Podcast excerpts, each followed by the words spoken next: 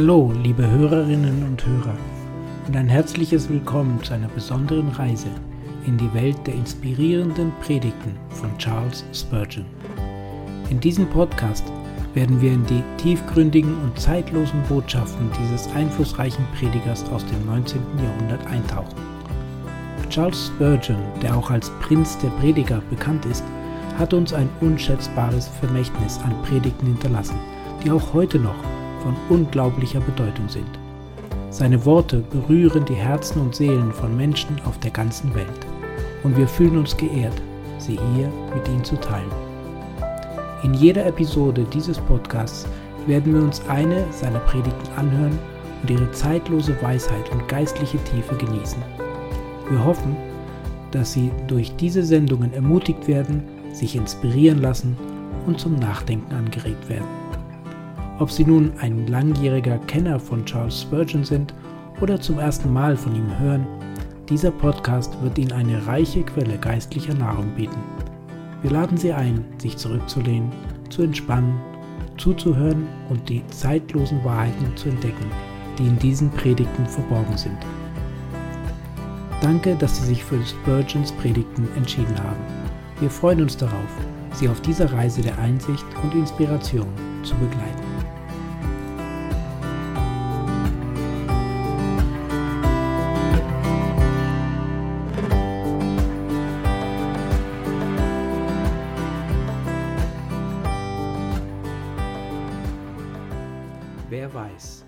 Charles Spurgeon, zuerst gepredigt am 18. September 1859.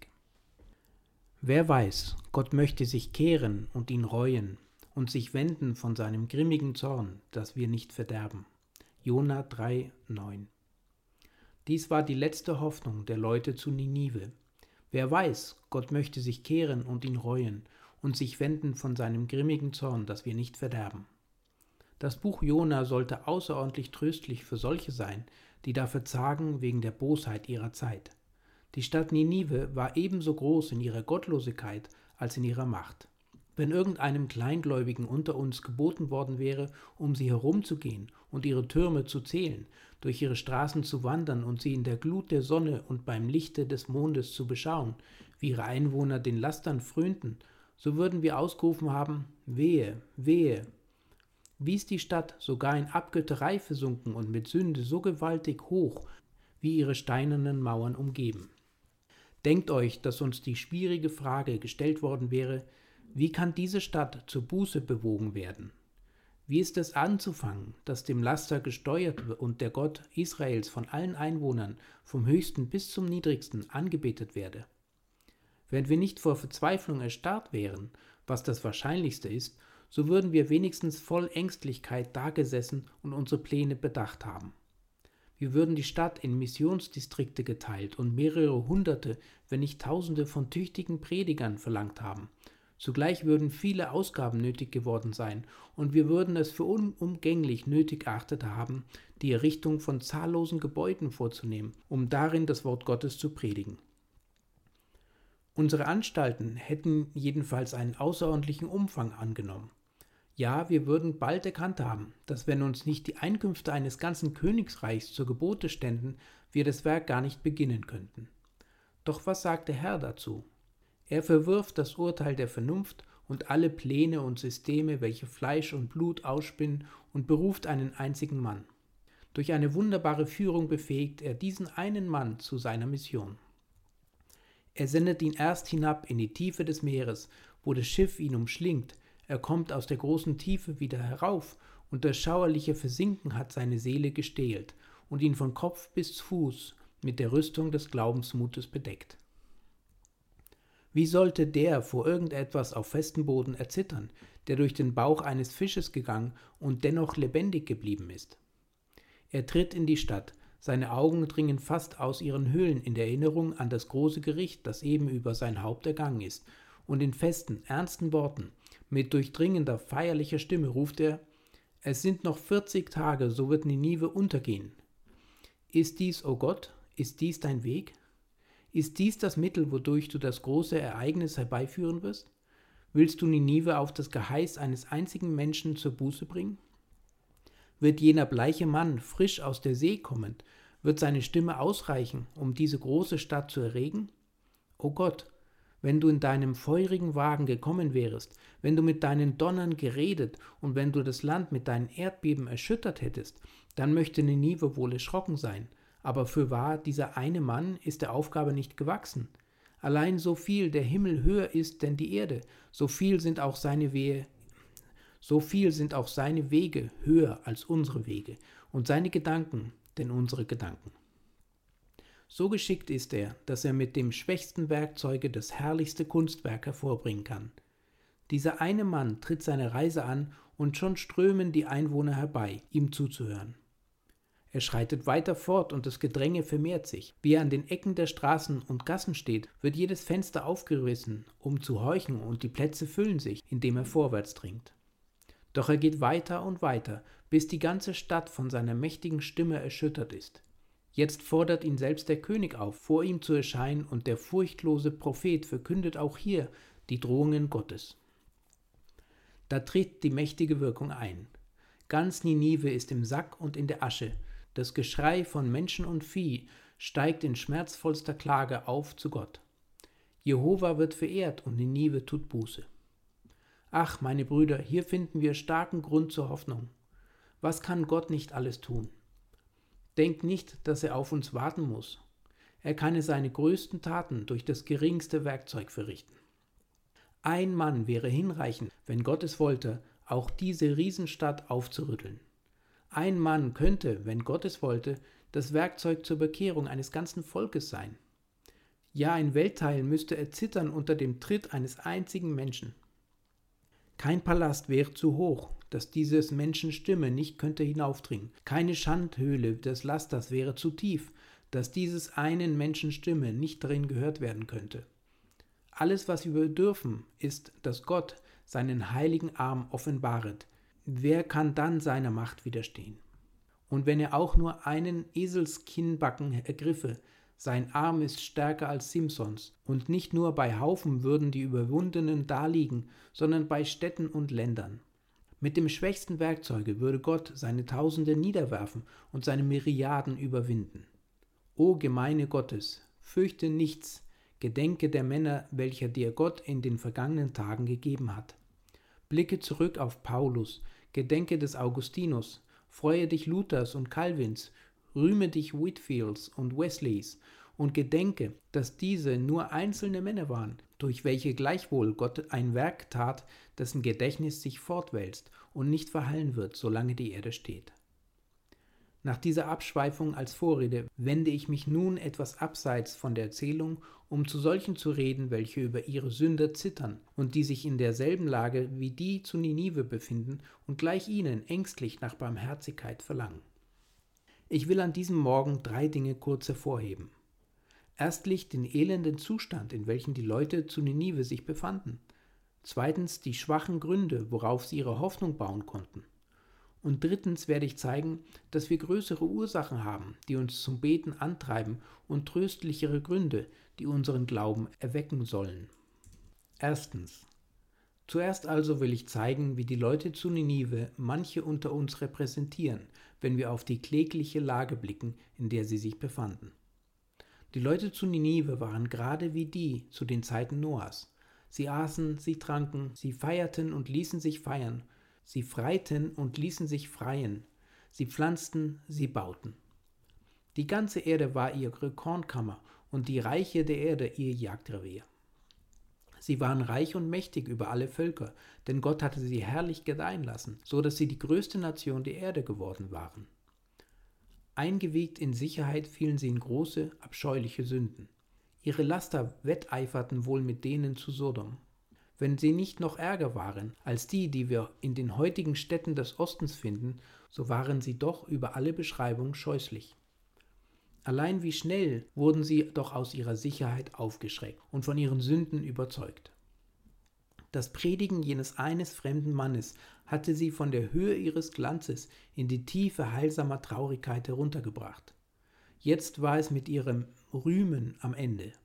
Das Getöne ihrer Lust war verstummt, und sie fingen an zu weinen und zu zagen. Worin bestand ihre klägliche Lage? Ich denke, sie bestand in drei Entdeckungen.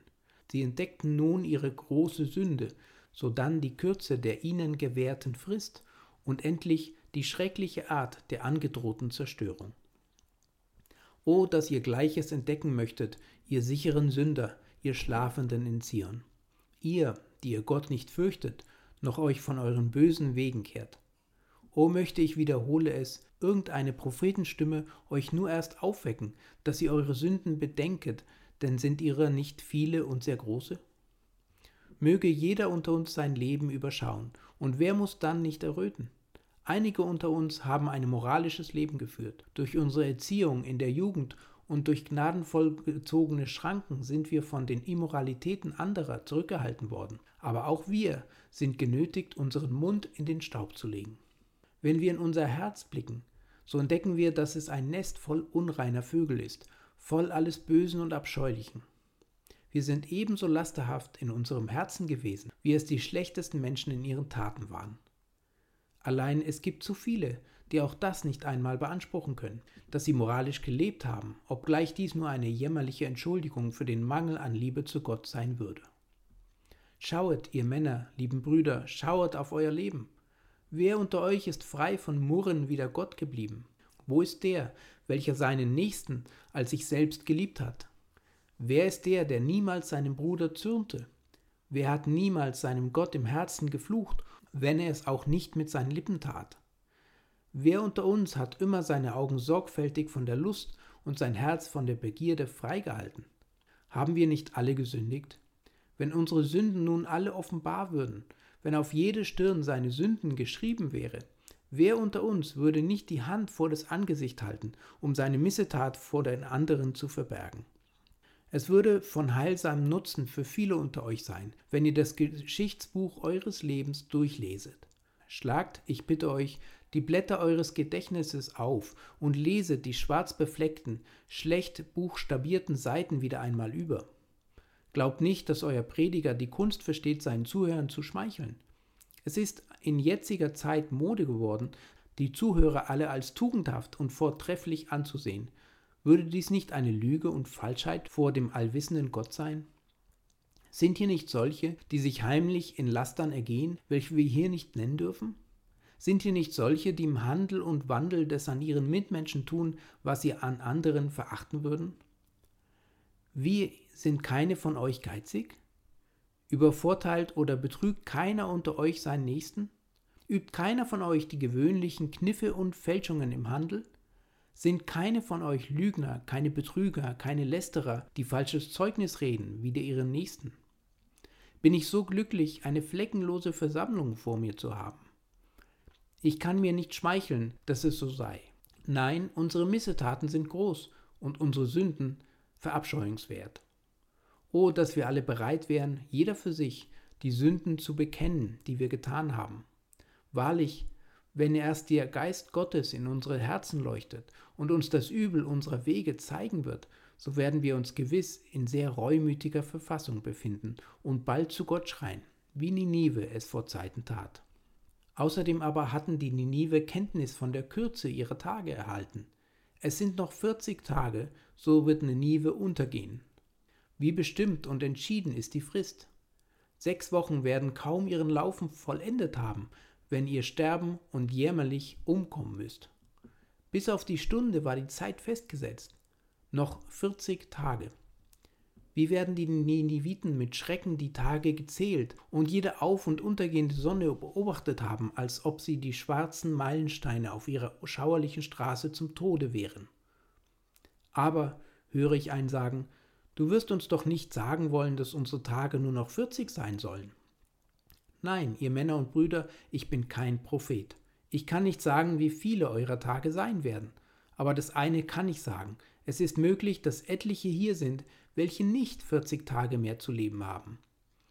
Es mögen etliche hier sein, die nicht einmal eine solche Frist wie Ninive haben. Denkt euch einmal, dass ich imstande wäre, euch nach jener großen Stadt zu versetzen wenn ich euch ihre starken Wälle und erstaunlichen Befestigungen hätte zeigen können, wenn ich wie Jona auf sie hinzeigen könnte und sagen, in 40 Tagen wird diese ganze Stadt untergehen. Welches würde den höchsten Grad von Leichtgläubigkeit erfordern, jener Verkündung zu glauben oder der folgenden? In 40 Tagen wird dein Leib in Staub zerfallen. Welches, sage ich, würde den Glauben am meisten in Anspruch nehmen?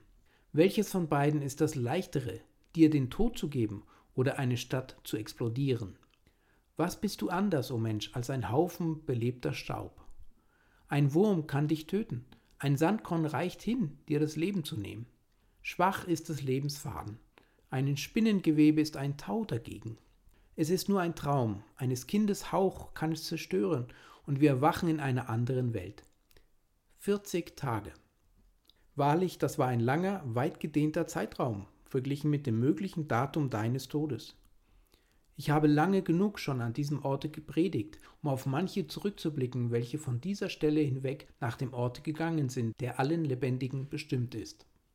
Viele, viele Angesichter vermisse ich heute, indem ich durch eure Reihen blicke und mein Auge auf die Galerie hinrichte.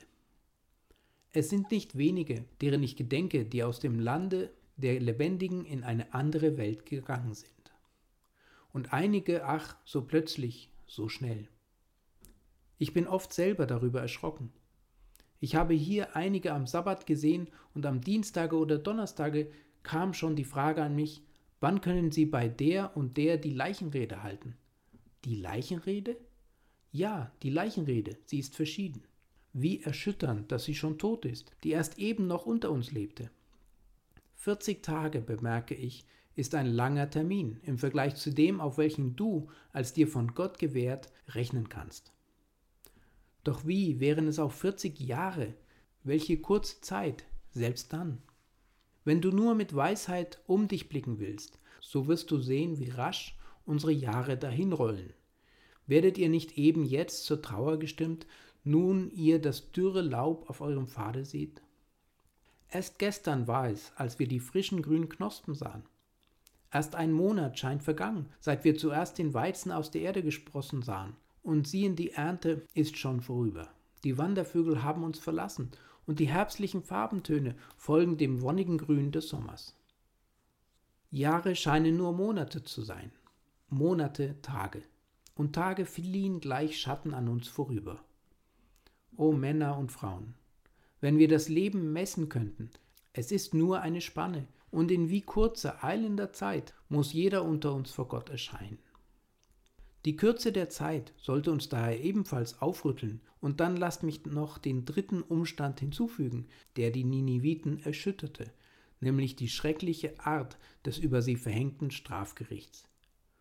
Ohne Zweifel haben wir einen Teil der mächtigen Wirkung der Predigt des Jona der eigentümlichen Unbestimmtheit seiner Verkündungen zuzuschreiben. Er sagt, es sind noch 40 Tage, so wird Ninive untergehen. Durch wen sagte er uns nicht. Wie es geschehen wird, wagt er nicht zu enthüllen. Es soll untergehen, weiter wird nichts gesagt. Ob irgendein mächtiges Volk es verwüsten oder ob ein Erdbeben es plötzlich verschlingen wird, ob durch Pestilenz und Seuche die ganze Stadt verheert werden soll, oder ob durch inneren Hader und Streit die Bevölkerung sich aufzehren wird, sagt er nicht. Gerade das Unbestimmte und Nebelhafte einer Weissagung erhöht ihre Schreckhaftes, genauso wie es den Menschen niemals im hellen Tageslichte einfällt, an Gespenster zu denken, sondern sie dergleichen immer nur in Stunde der Nacht und in der dunklen Schatten heraufbeschwören. Das Schauerliche der Botschaft machte die Menschen erzittern. Und oh, ihr, die ihr nicht versöhnt seid mit Gott, Menschen ohne Religion, ohne Gott und ohne Hoffnung in der Welt, wie schrecklich wird das Gericht sein, das euch ereilt. Ich bin nicht imstande, es zu schildern, die Schrift spricht von dem zukünftigen Leben in unbestimmten Ausdrücken. Aber furchtbar sind sie in ihrer Unbestimmtheit. Jesus spricht, sie werden hingehen in die äußerste Finsternis, da wird sein Heulen und Zähne klappern. Und weiter spricht er von der Hölle und der Qual als von einem Orte, wo der Wurm nicht stirbt und das Feuer nicht verlischt. Und ferner beschreibt er sie als einen Abgrund und als ein ewiges Feuer. Ach, meine Brüder, wir wissen noch wenig von dem Zorne Gottes, der gewiss über die Gottlosen hereinbrechen wird, aber wir wissen genug davon, um zu verstehen, dass es für ein menschliches Ohr zu schrecklich zu hören ist. Wenn die Hölle uns in diesem zeitlichen Leben genau beschrieben worden wäre, so würde dies Leben der Vorhof ewiger Qual geworden sein. Ich zweifle, ob irgendein menschliches Auge es aushalten könnte, eine solche Beschreibung zu lesen, wie sie Gott hätte geben können. Unsere beiden Ohren würden gellen und unser Herz würde bei dem Tone wie Wasser zerfließen. O Sünder, ich kann jetzt nur sagen, es sei denn, dass du Buße tust, so wirst du schrecklich untergehen. Gott, ja Gott selbst, wird sein Schwert ziehen und es in deinem Blute baden. Er wird dich von seinem Angesicht treiben, unter dem Donner seines Zornes und den Blitzen seiner Rache. Er wird dich mit seiner Allmacht zerschmettern und mit seiner Glut verzehren. Deine Qual wird ohne Ende sein, und der Rauch derselben wird aufgehen von Ewigkeit zu Ewigkeit. Ich rede heute nichts zu euch, die ihr dem Worte nicht glaubet, mit euch will ich jetzt nichts zu schaffen haben, mit euch aber, die ihr an die Offenbarung der Bibel glaubt, die ihr bekennt, Christen zu sein, mit euch habe ich es jetzt zu tun. O Freunde, wenn ihr diesem Buche glaubet und dennoch unbußfertig seid, wie schrecklich wird das Urteil sein, das euer Leben wartet. Wie furchtbar wird der Tod euch sein und wie entsetzlich der letzte große Tag des Gerichts. Und alles das rückt schleunig heran. Die Räder des Wagens göttlicher Gerechtigkeit sind heiß in ihrem Achsen vor Eile. Die schwarzen Rosse sind mit Schaum bedeckt in ihrem stürzenden Lauf. Vielleicht während ich hier stehe und ach, zu kühl von Dingen rede, die jeden Menschen vor Erregung siedend heiß machen sollten. Vielleicht jetzt eben legt schon der Tod den Pfeil an des Bogens Sehne, und du bist sein gesuchtes Opfer. Und meine Predigt mag beschlossen werden, die, wie die, welche einst Paulus hielt, durch das Tod niederfallen eines unter uns. Gleich dem Eutikus im Fenster in seinem Schlafe. Gott verhüte, dass es so sein möge, aber gleichwohl ist für jeden unter uns volle Ursache zu zittern und uns zu beugen vor dem Gott Israels. Also habe ich über den ersten Punkt geredigt. O Heiliger Geist, segne das Wort. Zweitens, diese Niniviten fassten aber doch ein Herz und Hoffnung. Sie sagten, lasst uns ein Fasten ausrufen und lasst Menschen und Tiere zu Gott rufen, heftig, wer weiß, Gott möchte sich wenden und von seinem grimmigen Zorn, dass wir nicht verderben. Der zweite Punkt ist demnach der schwache Grund, worauf die Nineviten ihre Hoffnung bauen konnten. Und hier merket auf, denn mich verlangt in dieser Stunde von Herzensgrund in Christo für euch alle, dass ihr mit einer viel besseren Hoffnung erfüllt das Beispiel der Leute zu Ninive nachahmen möget. Ihr werdet merken, dass in Jonas Botschaft keine Verkündigung der Gnade enthalten war. Sie war nur ein kurzer Richterspruch. Sie wird gleich der großen Glocke der Kirche zum heiligen Grabe, die nur bei der Hinrichtung eines Verbrechers läutet. Auch nicht ein Ton von Barmherzigkeit war darin. Es war die Trompete des Richters, nicht die silberne Trompete des Jubeljahrs. Keine Gnade leuchtete aus Jonas Augen, kein Mitleiden war in seinen Herzen. Er war mit einer niederdonnernden Botschaft gesandt, und er entledigte sich derselben in einer donnernden Weise. Es sind noch 40 Tage, so wird Ninive untergehen. Mich dünkt, ich sehe den König von Ninive im Staatsrate mit seinem edlen Rat pflegen und höre einen von ihnen sagen, wir haben wenig Hoffnung auf Barmherzigkeit, denn es ist klar, dass Jona durchaus keine darbot. Wie schrecklich redete er. Nicht einmal eine Träne war in seinem Auge. Ich bin überzeugt, dass Jonas Gott sehr gerecht und strenge ist. Er wird unser durchaus nicht schonen. Wir werden umkommen. Doch des Königs Antwort an seinen Rat war, wer weiß. Du denkst so, aber du kannst es nicht behaupten. Lasst uns die Hoffnung nicht aufgeben, denn wer weiß. Meine teuren Zuhörer, es ist kein Jona, der jetzt zu euch spricht. Meine Rede an euch soll eher die des Jesajas sein. Kommt nur und lasst uns miteinander rechten, spricht der Herr. Wenn eure Sünde gleich blutrot ist, soll sie doch schneeweiß werden, und wenn sie gleich ist wie Rosinfarbe, soll sie doch wie Wolle werden. Ach, könnt ihr nicht auch mit Ninives Könige sagen, wer weiß? Wollt ihr nicht nach Hause und in eurer Kämmerlein gehen und beten, denn wer weiß? Wollt ihr nicht eure Bibel nehmen und nach einem Worte der Verheißung suchen, denn wer weiß? Ihr möget noch begnadigt, noch angenommen werden und möget noch einst droben vor dem Throne Gottes Lob besingen. Ein anderer Umstand, welcher den Niniviten gar sehr die Hoffnung rauben musste, war, dass sie von Gott nichts wussten, als vielleicht eine schreckliche Kunde, die sie von seinen furchtbaren Taten vernommen hatten. Ein anderer von des Königs Räten voll tiefer Gelehrsamkeit mochte vielleicht sagen, Herr König, Gott verleihe dir langes Leben. Der Gott Jonas ist ein schrecklicher Gott. Hast du nicht gehört, was er in Ägypten getan hat, wie er vormals dem Pharao und sein Heer im Roten Meere untergehen ließ? Und hast du nicht gehört, was er an Sanerib tat, wer ihn und sein Heer umbrachte? Hast du niemals den Donner seiner Macht und seiner schrecklichen Taten vernommen? Für wahr, er wird keine Barmherzigkeit an uns beweisen. Aber der König antwortete, Wer weiß? Du kannst es nicht beweisen, es ist nur eine Idee. Wer weiß? Aber, o meine Zuhörer, wie viel glücklicher sind wir nicht gestellt. Wir wissen, dass Gott barmherzig ist. Wie manches, manches Mal schon haben wir euch aus dem Munde Gottes selbst durch sein geschriebenes Wort beteuert, dass er seine Lust an der Gnade hat. Ihr habt seine Verheißung dafür, ihr habt seinen Eid dafür.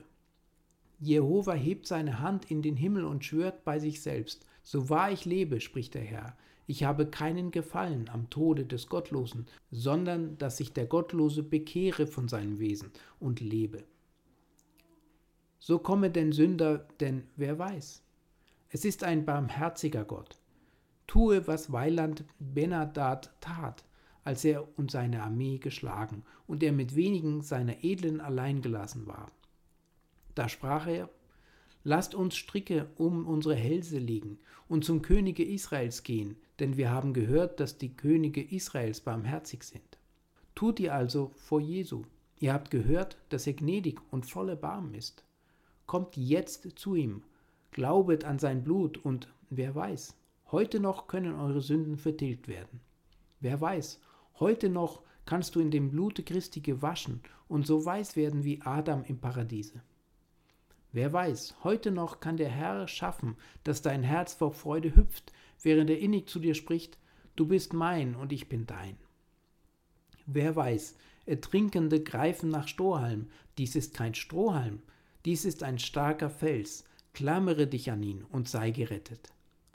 Wer weiß, doch noch eins, das Volk zu Ninive entbehrte noch einer Ermächtigung, die ihr und ich haben. Sie hatten niemals von dem Könige gehört. Jonas Predigt war gewaltig, aber kein Christus war darin. Nichts wurde gesagt von dem Messias, der da kommen sollte, nichts von dem Blute der Besprengung, keine Erwähnung eines großen Sühnopfers für die Sünde, und daher konnten die Männer im Rate des Königs sagen, Wahrlich, wir haben nie gehört, dass der beleidigten Gerechtigkeit Gottes irgendeine Genugtuung geleistet worden wäre. Wie kann er denn gerecht und zugleich der sein, der die Gottlosen gerecht macht? Ach, sagte der König, wer weiß. Und auf dieses schwache Wer weiß hin wagten sie, um Barmherzigkeit zu flehen. Aber, o Sünder, dir wird jetzt verkündigt, dass Gott seines eigenen Sohnes nicht geschonet hat, sondern hat ihn für uns alle dahingegeben, auf dass alle, die an ihn glauben, nicht verloren gehen, sondern das ewige Leben haben. Dass nun nichts Verdammliches ist an denen, die in Christo Jesu sind. Komm, o Sünder, zum Kreuze, denn Gott kann gerecht und zugleich der sein, der die Gottlosen gerecht macht. Ich denke, dies sollte dich anleiten zu fragen, wer weiß.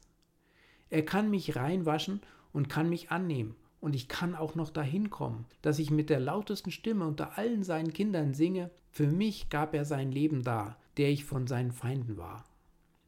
Und soll ich euch nun sagen, was, wie ich glaube, die Hoffnung war, welche der arme König von Ninive wirklich hatte? Ich habe euch gezeigt, was ihn abschrecken musste. So will ich nun auch die Gründe darlegen, die ihn ermutigen konnten. Sie waren sehr geringfügig, doch schienen sie ausreichend zu sein. Vielleicht sagte der König in seinem Herzen, oder er mochte zu seinen Räten gesagt haben, meine Herren, eins können Sie nicht bestreiten. Es ist mit uns auf das Schlimmste gekommen. Und wenn wir Buße tun und um Barmherzigkeit schreien, so kann solches wenigstens nicht zu unserem Nachteile sein. Wir werden nicht schlimmer dran sein, selbst wenn wir nicht erhört werden. Ich muss gestehen, dass ich manchmal fand, wie Sünder selbst daraus Trost geschöpft haben. Die Worte unseres Liedes drücken das vollkommen aus. Ich kann doch nur sterben, wenn zu ihm ich geh, so wag ich's, wenn gleich blind und bloß, denn wenn ich verzweifelnd von ferner hier steh, ist ewige Verdammnis mein Los. Wenn ihr nicht Christum suchet, wenn ihr nicht Buße tut über eure Sünden, wenn ihr euer Vertrauen nicht auf ihn setzt, so geht ihr verloren. Das ist ganz gewiss. Wenn ihr zu ihm geht und abgewiesen werdet, so seid ihr darum nicht schlechter dran. Versucht es und ihr werdet finden, dass ihr um vieles besser dran seid, denn ihr werdet nicht verworfen werden. Denket an die Lage der vier Aussätzigen vor dem Tore Samarias. Sie saßen da ohne Speise, und zuletzt quälte sie der Hunger zu sehr. Einer sprach daher zu seinen Genossen, Lasst uns hingehen und zu dem Heer der Syrer fallen. Töten sie uns, so sind wir tot. Lassen sie uns leben, so leben wir. Bleiben wir aber hier, so müssen wir doch sterben. Als somit nichts weiter zu verlieren, hingegen möglicherweise etwas zu gewinnen war, so wagten sie es. O Sünder, möchte dir Gott, der Herr, doch ebenso viel Weisheit schenken. Gehe doch zu ihm gerade so, wie du bist, und sage, Herr, ob ich versinke oder schwimme, ich ergreife dein Kreuz und halte es fest als meine einzige Rettung. Wenn du mich nicht retten willst, so versinke ich in dem Strom, doch will ich sterben, fest mich klammernd an den Felsen meines Heils, denn ich habe kein anderes Vertrauen und keine andere Hoffnung. O dass ihr bewogen werdet möchtet, nur dies zu tun, gewiss, ihr werdet nicht zu Schanden werden. Außerdem mochte der König noch sagen, Jonas sagte nicht, dass Gott uns Barmherzigkeit zeigen wollte, allein er sagte auch nicht, dass Gott es nicht wollte. Die Verkündigung aus Jonas Munde war, es sind noch 40 Tage, so wird Ninive untergehen. Aber er sagte nicht, dass Gott durchaus keine Barmherzigkeit zeigen wollte. Folglich sagte der König, wer weiß es also, wer kann es sagen? Wenn es irgendeiner ihm hätte sagen können, Jona hätte es gern getan. War er nicht ein zornig blickender Mann? Wenn er noch irgendeinen Donner in seiner Macht gehabt hätte, würde er ihn nicht in seinem furchtbaren Feuer der Prophezeiung entsendet haben?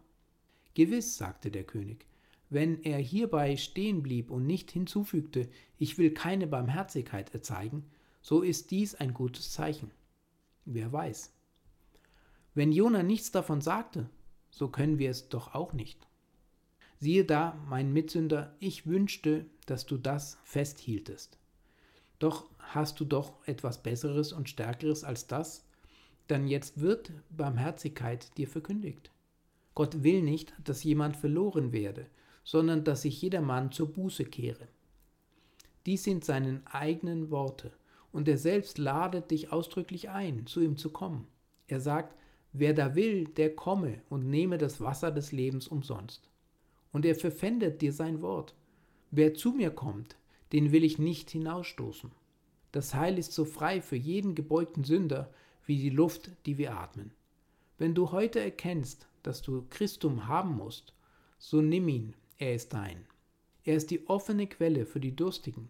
Alle Vorbereitung, deren du bedarfst, ist nur ein brennender Durst. So komme denn und trinke, denn niemand darf dir's wehren. Kommt her, denn alles ist bereit, zum Hochzeitmahl der Gnaden. Die Pforten sind geöffnet weit und alle Sand geladen. Blick auf, du tief gebeugtes Herz, du Seele voller Angst und Schmerz, du sollst getröstet werden. Nun wohl an, wenn du also eingeladen wirst, wer weiß. Komm, o oh komm, und versuche es, denn wer weiß.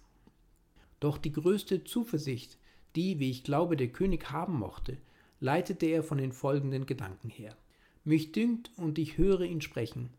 Ach, wenn Gott uns verderben wollte, ohne uns eine Gelegenheit zu geben, seine Gnade zu suchen, so würde er nicht den Jona 40 Tage vorher gesandt haben.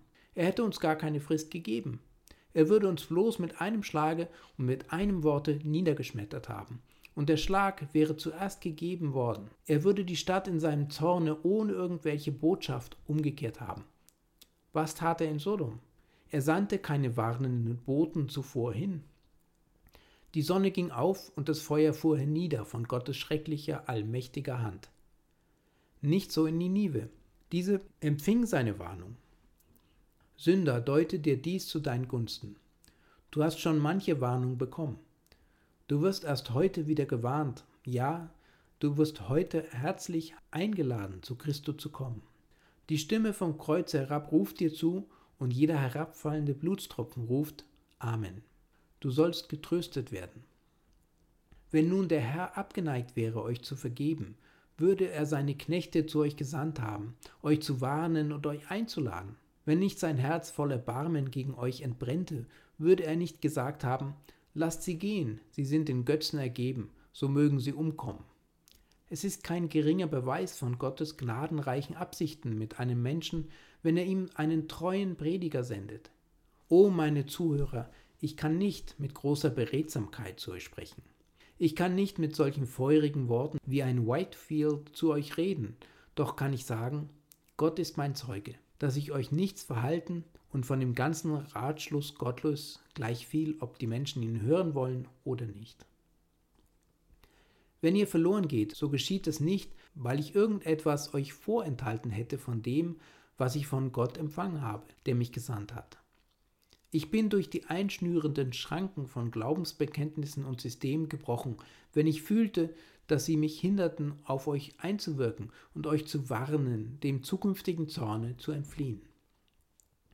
Ich habe manche Freundschaft geopfert und nicht geringe Schmach auf mich gezogen, weil ich in dieser Sache treulich an eure Seelen handeln muss und will. Predigen ist kein Kinderspiel. Es wird auch kein Kinderspiel sein, an dem furchtbaren Tage Rechenschaft über das Predigen zu geben. Ihr werdet, ich beschwöre euch, in Gottes Namen gewarnt, ehe denn die Pforten des, der Barmherzigkeit euch verschlossen werden, ehe denn euer Leben endet. Jetzt, jetzt bedenkt es wohl. Jetzt kann der Geist Gottes euch auf die Knie bringen und euch ins Gebet treiben. Jetzt kann er euch zum Glauben an das Blut der Besprengung des Lammes Gottes führen, welches die Sünde der Welt trägt. Sünder, bedenke es, wenn du umkommst, so tötest du dich selbst. Siehe, Gott will nicht deinen Tod, sondern er gebietet dir jetzt zu kommen. Ja, er bittet dich gleichsam darum. Er sagt, kehret nur wieder, ihr abtrünnigen Kinder, bekehre dich, Israel, zu dem Herrn, deinen Gott. Er sagt ferner, so kommt denn und lasst uns miteinander rechten. Wenn eure Sünde gleich blutrot ist, soll sie doch schneeweiß werden, und wenn sie gleich ist wie Rosinenfarbe, soll sie doch wie Wolle werden. O, dass ich euch ziehen könnte, o, dass ich Ketten an meinen Lippen hätte, euch in goldenen Fesseln an das Kreuz Christi zu binden. Kommt, o Sünder, denn wer weiß? Nein, ich ändere den Spruch, ich weiß, wenn ihr euch zu ihm bekehret, so wird er sich zu euch kehren. Komme zu ihm, und er wird euch annehmen. Denn der Herr ist von großer Güte allen, die ihn anrufen, und jetzt, an diesem Tage, ist er bereit, eure Sünde in die Tiefe des Meeres zu werfen und ihrer ewig nicht mehr zu gedenken. Drittens. Und dies wird mich zu dem dritten Punkt führen, nämlich verschiedene Gründe hervorzuheben, die uns bewegen sollten, das Beispiel der Niniviten nachzuahmen. Es war ein alter und schauerlicher Gebrauch bei früheren Regierungen, dass wenn ein Mensch wegen Mordes hingerichtet wurde, man ihn in Ketten hängen ließ, damit jeder, der an der Richtstätte vorüberging, die Strenge der Gerechtigkeit erkennen könne. Ich glaube jedoch, dass man dadurch eher die Rohheit und Barbarei des Zeitalters erfuhr. Während jene in Ketten nur als Abschreckungszeichen aufgehängt wurden, möchte ich das schauerliche Gleichnis in ein anderes umwandeln das von Freude und Entzücken erglänzen wird. Es hat Gott gefallen, um seine Barmherzigkeit uns kundzutun, Beispiele derselben vor uns aufzurichten, damit wir, so oft wir auf sie blicken, denken sollen, wenn ein solcher errettet worden ist, warum sollte ich es nicht auch werden? Es ist überflüssig, dass ich euch in dieser Beziehung auf die Schriften des Alten und Neuen Testaments verweise. Ihr werdet ja wohl die Begnadigungen kennen, die ein David erfuhr. Gewiss habt ihr nicht die Barmherzigkeit vergessen, welche Gott einem vornehmsten der Sünder, dem Manasse, angedeihen ließ. Was die begnadigten Sünder des Neuen Testaments betrifft, vom Schächer am Kreuz bis zu Saul von Tarsus, so darf ich wohl nur eben darauf hinzeigen. Aber ihr habt heute an diesem Ort Sünder vor Augen, welche einst wie sie waren, welche aber Barmherzigkeit empfangen haben und begnadigt sind. Unter den Tausenden in dieser Halle sind nicht wenige, die vor kaum zwei Jahren diesen Ort aus bloßer Neugierde betraten. Ich könnte euch einige bezeichnen, welche niemals seit 20 oder 30 Jahren irgendeinen Ort der Anbetung betreten hatten. Einige von ihnen waren Trunkenbolde gewesen, und ihre Wohnungen waren die Höhlen des Elends.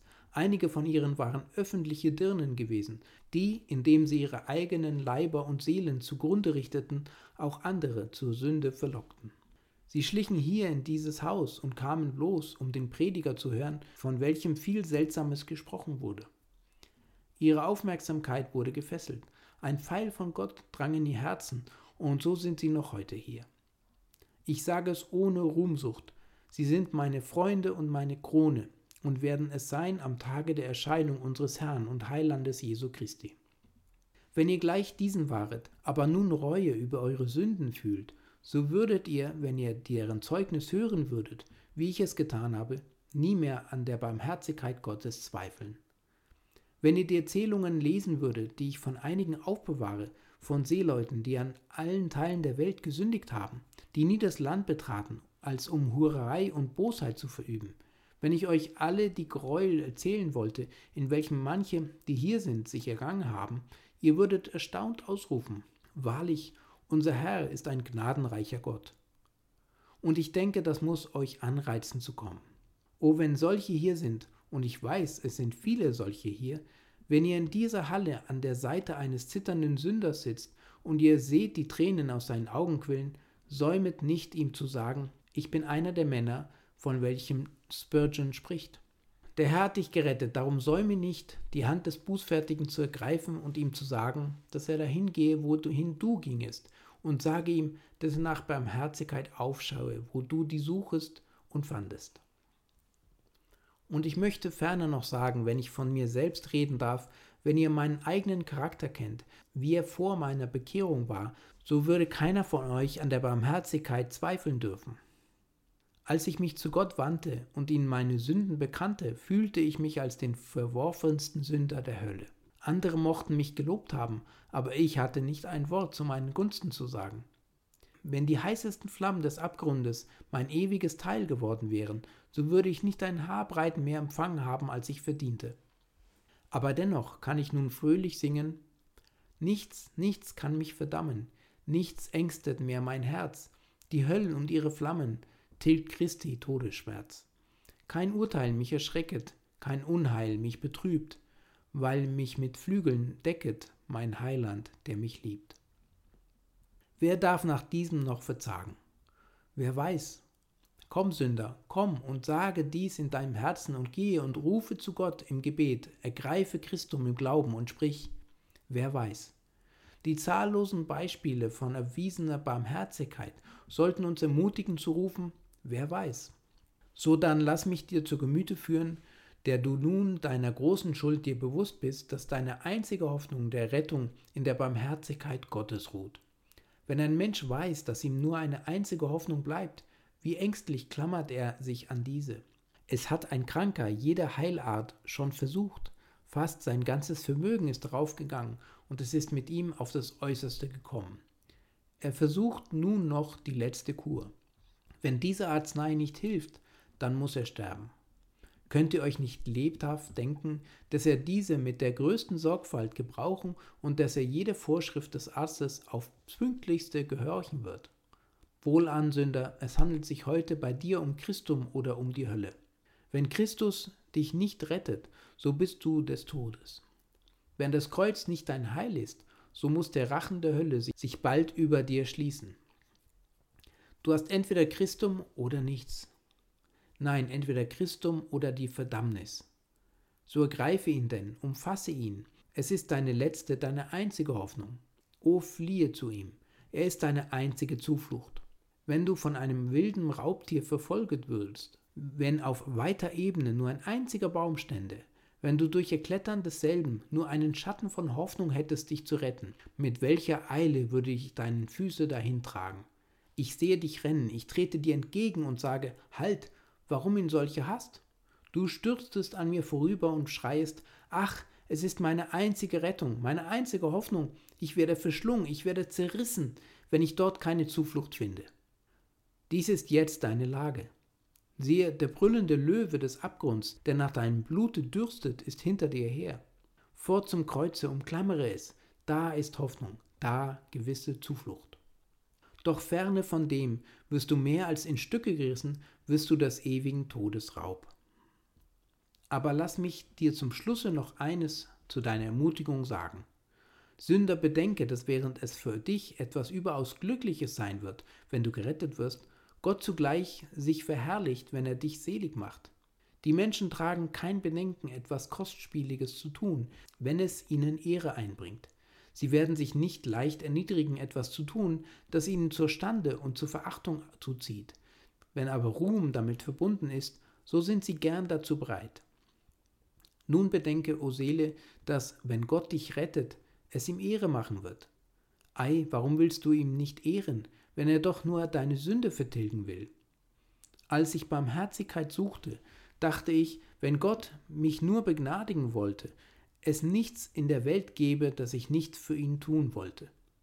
Ich wollte lieber in Stücke gehauen werden, als ihn zu verleugnen. Ich wollte ihm all meine Lebentage dienen, und er könnte mit mir im Himmel machen, was er wollte. Und fühlt ihr nicht auch manchmal, dass wenn Gott euch nur in Gnaden annehmen wollte, ihr dann im Himmel am lautesten von allen singen wolltet? Würdet ihr nicht lieben, nicht den, zu den Stufen seines Thrones kriechen, eure Krone ihm zu Füßen werfen und sprechen, Herr, nicht mir, nicht mir, sondern deinem Namen sei Ehre und Herrlichkeit. Es macht Gott Freude, Sünder selig zu machen, weil es Juwelen in seine Krone fügt. Er wird zwar verherrlicht durch seine Gerechtigkeit, aber nicht so sehr als durch seine Barmherzigkeit. Er erscheint im seidenen Gewande, mit goldener Krone auf dem Haupte, wenn er Sünder selig macht. Er trägt eine eiserne Krone, wenn er sie zermalmt. Gericht ist ihm ein fremdartiges Werk. Er tut es mit seiner linken Hand, aber die Handlungen seiner rechten Hand sind die der Barmherzigkeit und Liebe. Daher stellt er die Gerechten immer zu seiner Rechten, damit er umso besser bereit sei, zu vergeben und zu erlösen. So komme denn, o Seele, zu Christo. Du wirst nicht um etwas bitten, das er dir ungern gebe, oder um etwas, das sein Wappen beflecken oder sein Banner schänden würde. Nein, du bittest um das, was ebenso ehrenvoll für Gott als heilsam für dich ist. Komm, demütige Seele, und schreie zu Christo, so wird er Barmherzigkeit mit dir haben. Meine einzige Besorgnis, indem ich schließe, ist bloß die, dass wenn ihr an diesem Morgen die leisesten Eindrücke empfangen habt, ihr nach Hause gehen und sie wieder vergessen werdet. Darf ich nun wohl als eine Gunst darum bitten, dass wenn euch die Predigt des Wortes auch nur im mindesten wenig getroffen hat, ihr allein nach Hause geht, wenn ihr könnt? Wenn ihr genötigt seid, mit anderen zu gehen, sprecht so wenig als möglich und geht gerades Weges in euer Kämmerlein, fallt da auf eure Knie, legt ein Bekenntnis eurer Sünden ab Rufe zu Gott und um Barmherzigkeit durch das Blut Christi. Und wer weiß, noch heute kann hoher Festtag im Himmel werden über Hunderte von Sündern, welche in dieser Musikhalle zuerst beten lernten, welche an diesem Ort zuerst dazu gebracht wurden, ihre Wege zu bedenken und sich zu Gott zu wenden. Ich hoffe, meine Freunde, ihr werdet alle hier bleiben und keiner von seinem Platze gehen, während ich bete, dass solches geschehe. Und ihr alle, die ihr wünschet, dass es so sein möchte, wollet feierlich Amen sagen, nach den wenigen Worten des Gebets, die ich sprechen will. Herr, errette unsere Seelen an diesem Morgen. Wir bekennen unsere Sünde, wir bitten demütiglich um Barmherzigkeit durch das Blut Christi. Wir bitten dich, verwirf uns nicht, sondern lass uns alle zu deiner Rechten zuletzt erscheinen. Offenbare hier deine Macht, und lass viele an diesem Morgen gerettet werden, um Jesu willen. Und alles Volk sprach hierauf. Amen.